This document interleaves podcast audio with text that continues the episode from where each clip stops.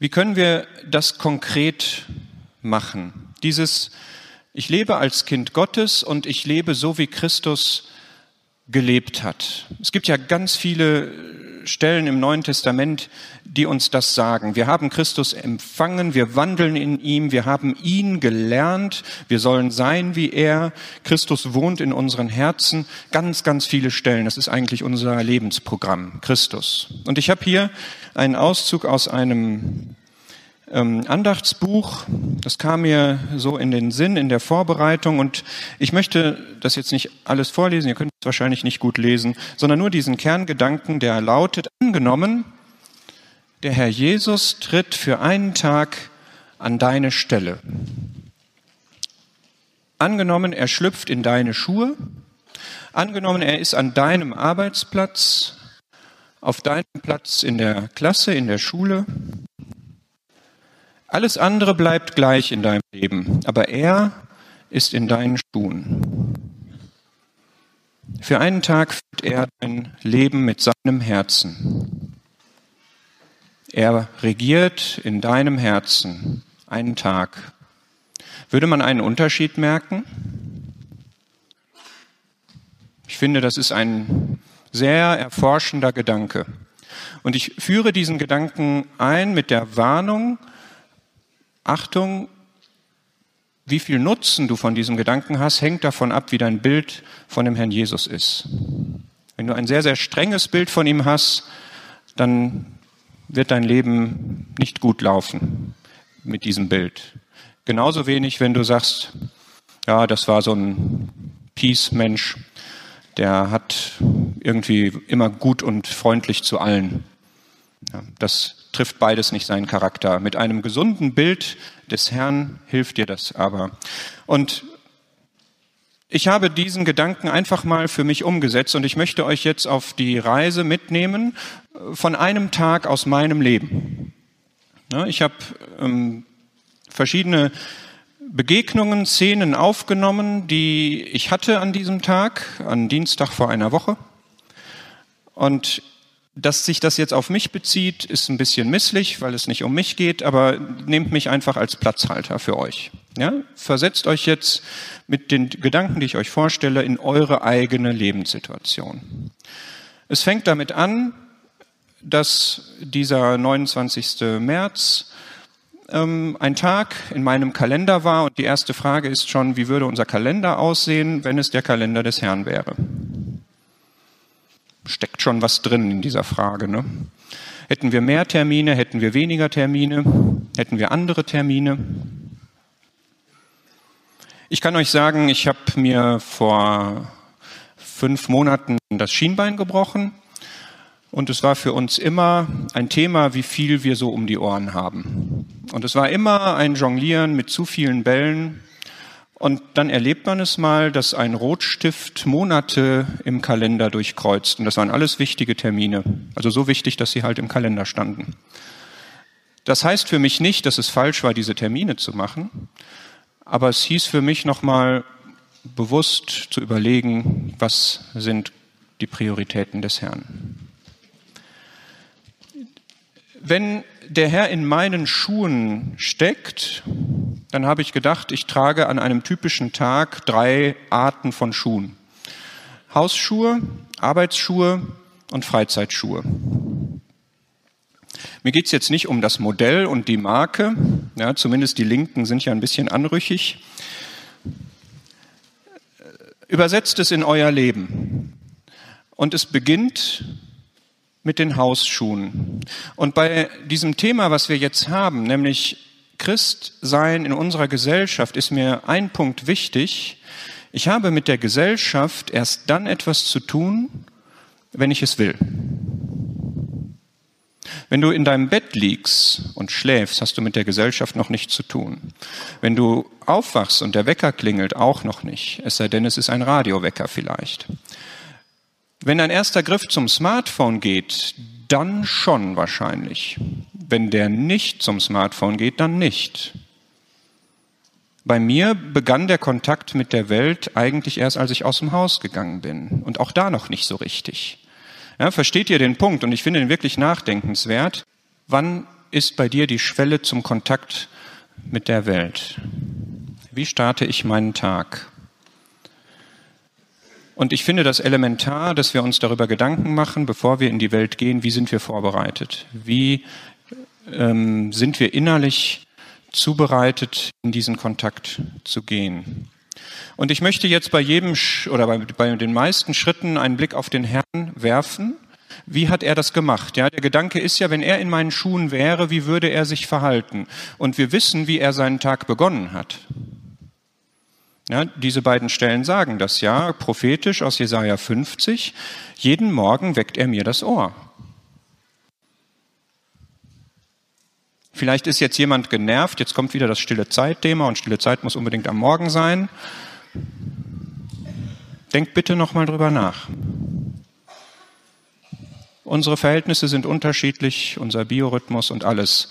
Aber es ist definitiv möglich, dass du dich morgens mit einem Bibelvers zurüsten lässt. Der Herr hat das so gemacht und es ist sicher gesegnet, das zu tun. Ohne ausführliches Bibelstudium oder sowas, das ist ein anderes Thema. Ja, aber dass ich höre und dass ich belehrt werde, dass Gott zu mir spricht, das muss irgendwie drin sein. Und dieser öde Ort, der ist mir wichtig. Ja, der Herr ist, bevor er Kontakt mit Menschen hatte, hatte er diesen öden Ort. Den hat er sicher auch gehabt, wenn er nicht rausgegangen ist. Ja.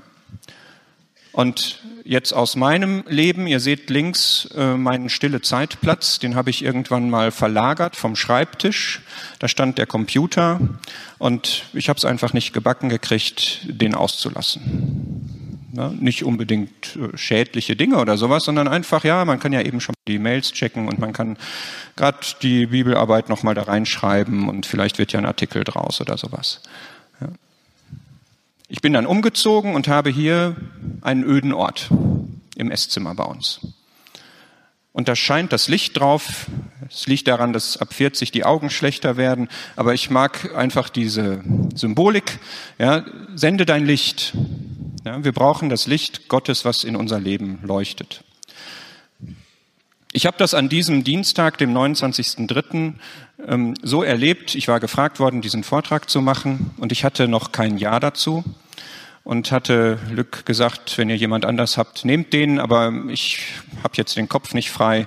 Und als ich dann am Montagabend, am Vorabend ins Bett ging, habe ich gedacht, ich kann die nicht länger hinhalten, Herr, diese Nacht, diesen Morgen musst du mir irgendwie zeigen, ob ich das machen soll. Wenn nicht, dann macht's halt jemand anders. Und ich bin nachts um drei aufgewacht und hatte zwei Ideen. Das mit den Schuhen und noch eine andere. Und habe gedacht, okay, die Idee ist da, aber mich hier vor 1500 Leute zu stellen, hm, und dann bin ich an, habe ich mich rumgewälzt, bin dann irgendwann aufgestanden um vier und bin hoch äh, an den Schreibtisch, dann doch an den Schreibtisch ähm, habe mein Smartphone angemacht. Ich weiß nicht, ob Gerrit da ist. Gerrit ist schuld. Er hat dieses Bibelstudium.de Newsletter geschickt und da stand ein großes, breites Ja mit Ausrufezeichen. Und der Text hieß ähm, Ja sagen zu Gottes Aufträgen für dich oder auch Nein sagen und das ist verhängnisvoll. Mal ganz kurz zusammengefasst. Ich dachte, okay, wir hatten dann am Wochenende vorher noch einen Jugendtag, der begonnen hatte mit dem Lied Wie dein Weg mich auch führt. Das seht ihr auf dem rechten Bild. Das stand ganz oben in meinem Andachtsbuch. Das erzähle ich nicht, weil das jetzt was Tolles von mir ist. Da könnten an meiner Stelle jetzt auch hunderte andere sein, die ähnliche Geschichten erzählen. Ich möchte damit nur sagen, man kann das wirklich erleben, dieses Hören und dieses Ohr öffnen. Das erlebe ich auch nicht jeden Tag. Ja, aber da, wo ich besonderen Bedarf habe, da kann der Herr wirklich etwas geben. Und ich möchte euch wirklich ermuntern, dass ihr mit dieser Antenne und mit diesem, mit dieser Erwartung auch eure stille Zeit macht, dass Gott zu euch reden möchte. Dann kommen die Arbeitsschuhe. Wir sind ja auch im Kolosserbrief, was irgend ihr tut, arbeitet von Herzen als dem Herrn. Ja, auch hier ist es also legitim zu fragen, wie würde der Herr in meinen Arbeitsschuhen sich verhalten? So sehen meine Arbeitsschuhe aus, könnte man mal wieder putzen. Ähm, eure haben vielleicht Stahlkappen oder sind Gummistiefel oder sind Birkenstocks. Ja, darum geht es jetzt nicht. Übersetzt das wieder in eure Welt. Und als ich mich den Morgen aufmachte, sah es draußen so aus. Wenn ihr auf dem linken Foto nichts erkennt, ist das so gedacht, weil es draußen dunkel war. Und das hat eine gewisse Symbolik. Man geht raus in die Welt, die auch finster genannt wird. Und ich möchte kurz ansprechen, dass wir drei Beziehungen zur Welt haben. Nämlich erstens, das ist hier Johannes 17, wir in der Welt sind. Zweitens, wir aber nicht von der Welt sind. Und drittens, wir in die Welt gesandt sind. Das ist unsere Beziehung. Und die drei Dinge werden wir gleich auch wiederfinden. Und wenn wir über die Welt reden, dann denken wir jetzt bitte nicht an konkrete Orte, wo man nicht hin darf, oder konkrete Dinge, die man nicht tun darf, sondern wir denken an diese drei Antreiber, die in 1. Johannes 2 stehen. Das ist nämlich das Merkmal, das Kennzeichen von Welt. Lust des Fleisches, vor allem auf den Körper bezogen, aber nicht nur, etwas haben zu wollen, etwas machen zu wollen, etwas essen zu wollen, etwas Sexuelles zu wollen, was auch immer, was außerhalb des Rahmens ist, den Gott gesteckt hat.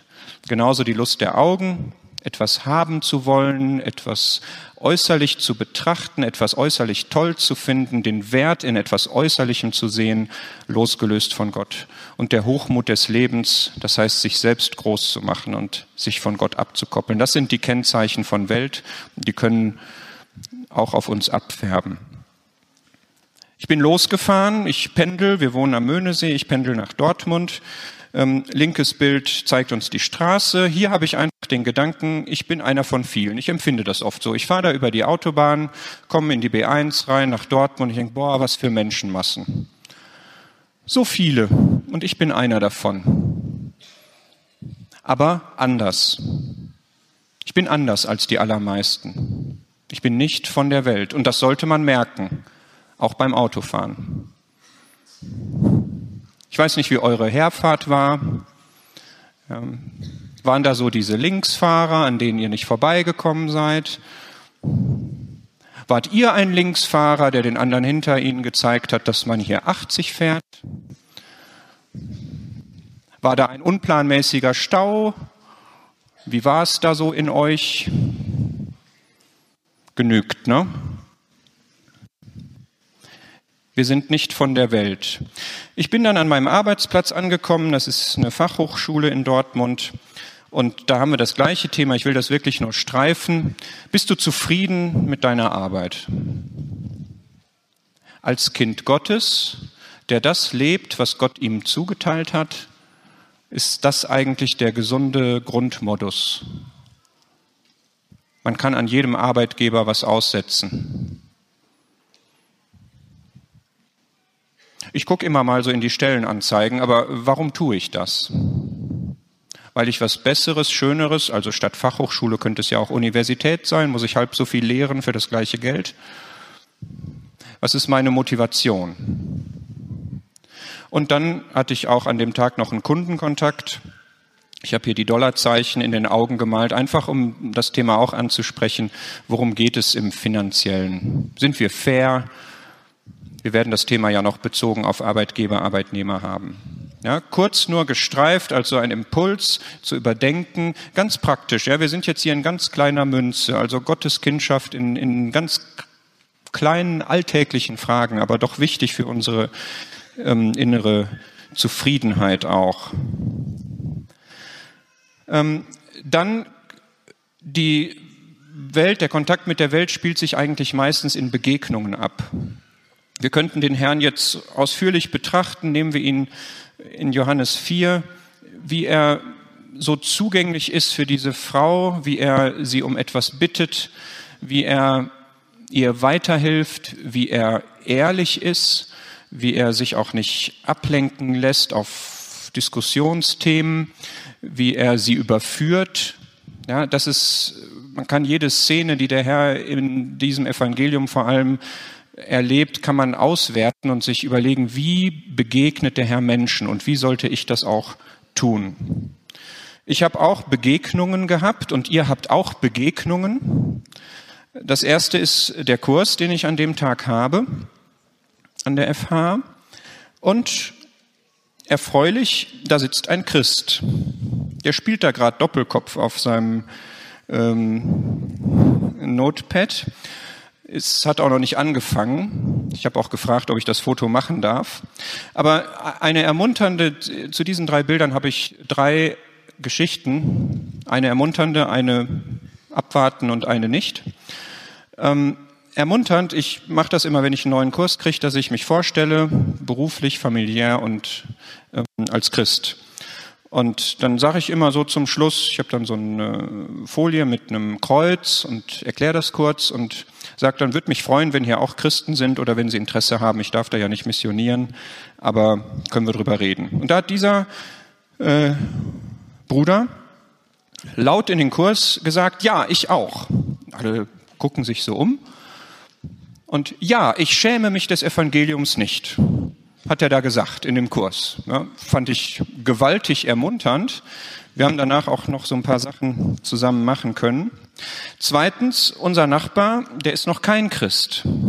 75 Jahre alt. Interessante Geschichte, die wir in den letzten Wochen hatten.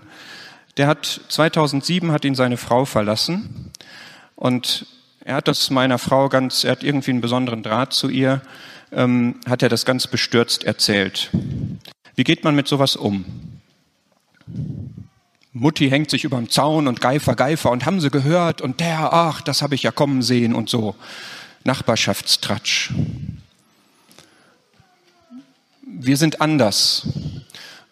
Meine Frau war geschockt und hat gesagt, ich bete dafür, dass sie wieder zurückkommt. Ein paar Wochen später ist sie zurückgekommen. Der Nachbar hat in dem Moment, als sie zurück war, ohne dass wir das wussten, sein Testament gemacht und meiner Frau etwas Wertvolles für seine Verhältnisse, der ist nicht wohlhabend, vermacht.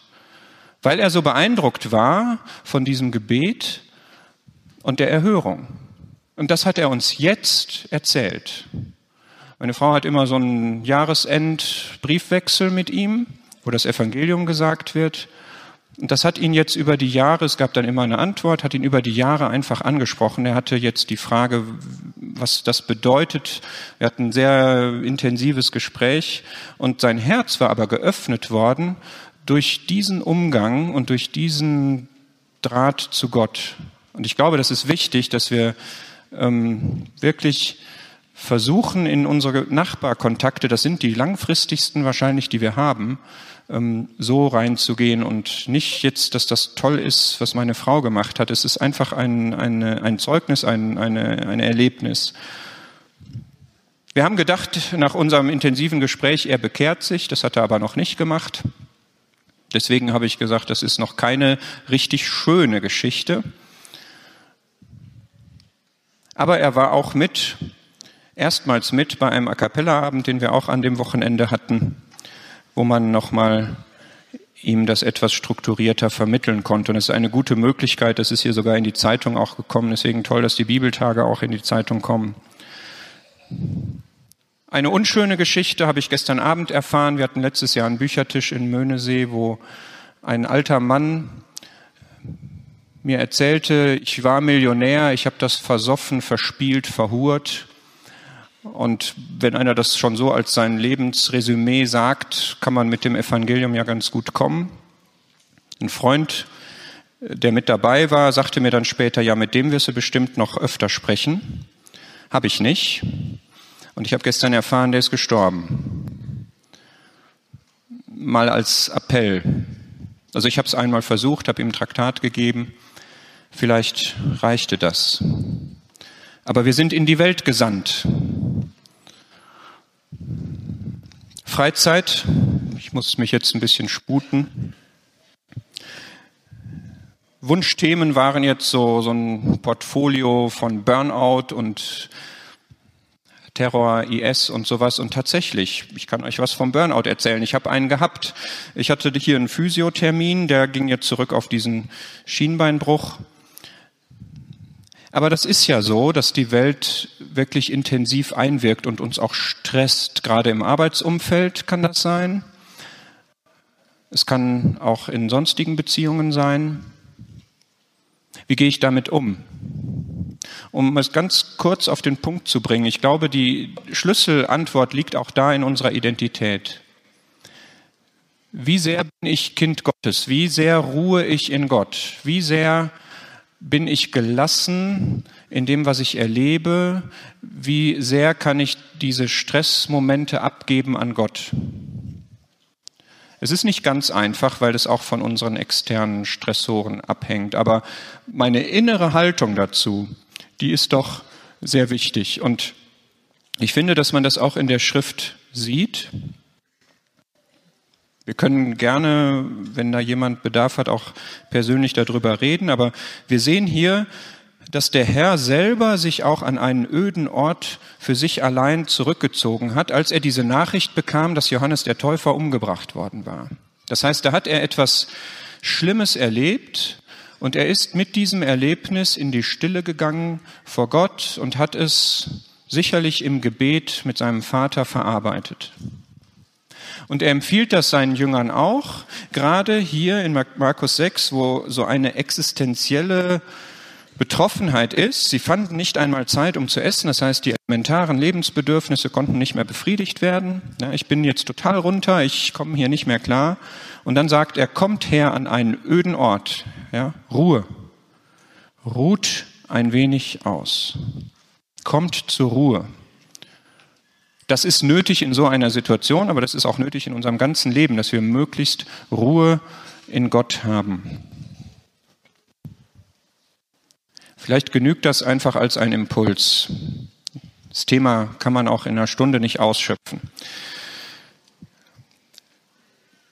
Das ist ein Foto von dem Spiegel Online Auftritt an dem Tag. Das ist für mein Empfinden mein erster Kontakt wirklich mit der Welt gewesen. Als ich den Rechner aufgemacht habe und da reingeguckt habe. Natürlich mit Menschen hatte ich zu tun, aber mit dem, was wir als weltlich, als böse, als so angetrieben, wirklich, dass man das so auf dem Gesicht hat, ja, ähm, das habe ich erst da empfunden. Und deswegen einfach die Frage, wie viel ziehst du dir rein an Input aus der Welt? Muss das sein, dass du 27 Newsletter hast und ständig Facebook aktualisiert wird und du alles mitkriegst, was sich auf der ganzen Welt tut und am nächsten Tag ist es schon wieder vergessen, dann kommt die nächste Schwemme rein, dann musst du dich damit auch wieder auseinandersetzen und dann musst du das verarbeiten und dann kommt am nächsten Tag wieder die nächste Sau, die durchs Dorf getrieben wird. Die Hälfte tut's vielleicht auch, oder?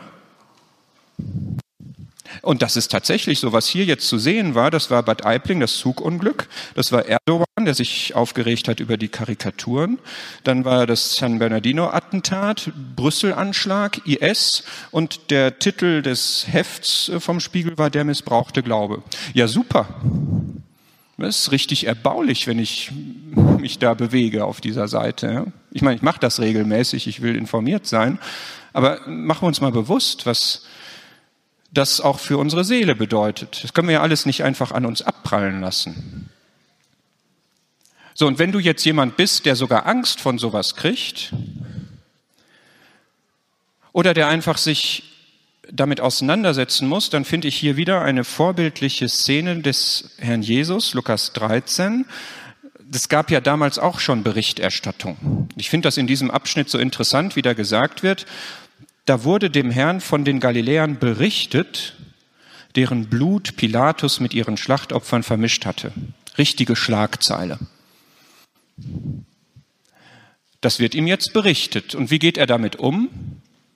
Er antwortet. Er hat eine Antwort dazu. Er sagt nicht, will ich nichts von wissen, ist ganz schlimm. Sondern er hat eine Antwort.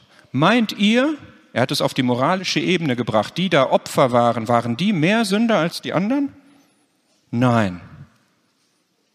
Und jetzt kommt das, was wir auch versuchen sollten, mit Fingerspitzengefühl.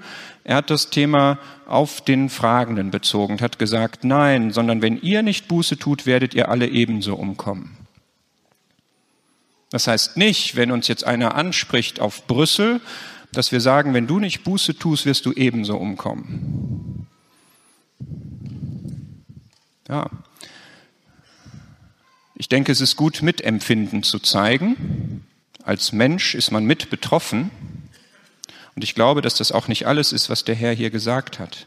Aber, dass wir uns jetzt nicht einfach nur über dieses Thema unterhalten, ohne zu versuchen, dass hier ein Appell an das Herz geht. Es wäre schon gut, wenn wir, wenn wir das versuchen. Ja, je nachdem, er hat, der Herr hat gesehen, wie die Fragesteller innerlich waren. Das ist uns meistens nicht offenbart. Ja, aber wenn hier jetzt jemand selbstgerechter steht und Gott anklagen möchte, dann können wir wirklich sagen, schau, sprich das nicht zu dir, da sind Menschen gestorben. Was ist denn mit dir, wenn du stirbst? Die haben alle nicht erwartet, dass ihr Leben zu Ende geht. Das erwartest du auch nicht. Aber was passiert dann? Bist du ein Sünder? Stirbst du dann als Sünder? Bist du vorbereitet? Ist hier jemand, der nicht vorbereitet ist? Wenn es jetzt einen Anschlag gäbe, bist du noch in deinen Sünden? Hast du ein reines Gewissen? Du kannst es haben. Du kannst die Sünden abgegeben haben. Du kannst sie Gott bekennen. Jetzt, auf deinem Stuhl, kannst du das machen. Du kannst sagen, Gott sei mir dem Sünder gnädig. Wenn du das ernsthaft tust, dann endet dein Weg im Himmel, nicht in der Hölle. Macht dir das Sorgen, dieses Thema mit Terror, moralische Entwicklung, wirtschaftliche Entwicklung? Verkraften wir das eigentlich mit den ganzen Flüchtlingen, die ganzen Kosten? Haushalte sind doch eh schon so schief und leer. Kommen die Rechtsextremen wieder an die Macht? kann so ein Anschlag auch bei uns zu Hause passieren? Was ist das mit meinen Kindern in dieser Gesellschaft, wo die groß werden? Gibt es bei uns auch Christenverfolgung? Was machen wir mit den Muslimen, die reinkommen? Berechtigte Fragen. Aber kannst du sie lösen? Wer kann sie lösen? Gott kann sie lösen. Und das möchte ich uns gerne noch vorstellen. Das ist jetzt mein letzter inhaltlicher Punkt. Seid nicht besorgt.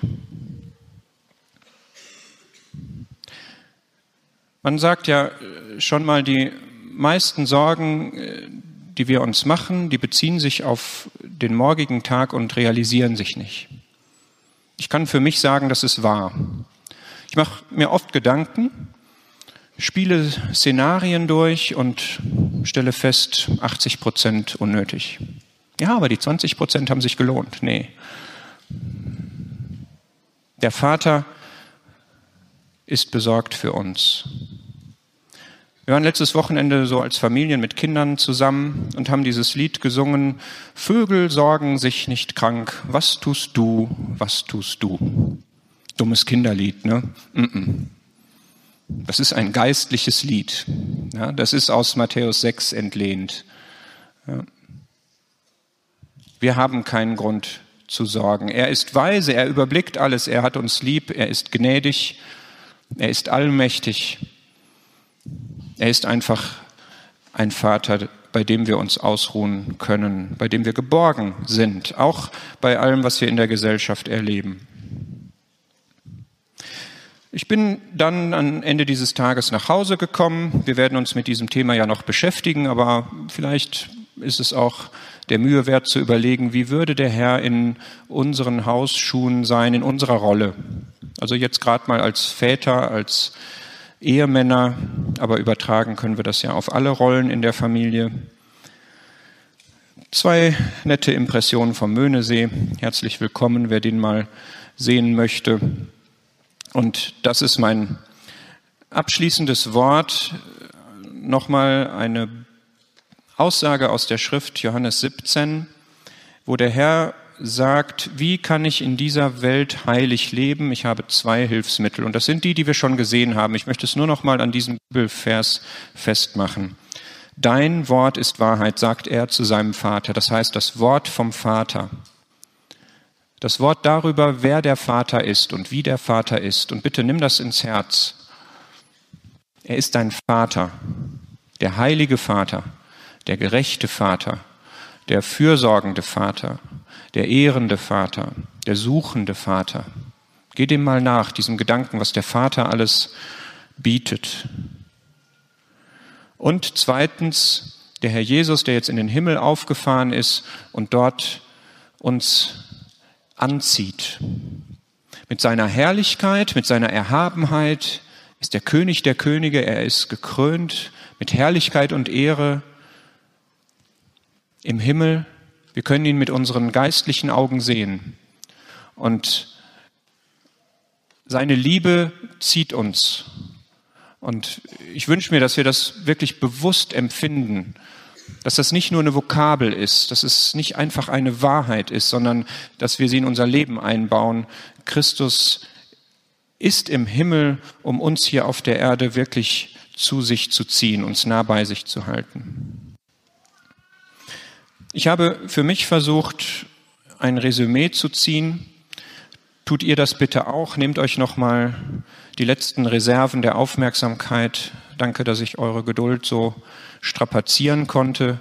Nehmt bitte euch nochmal eine halbe Minute und überlegt, wie könnt ihr diesen Satz bejahen? Könnt ihr ihn bejahen? Ich will Christ sein in unserer Gesellschaft.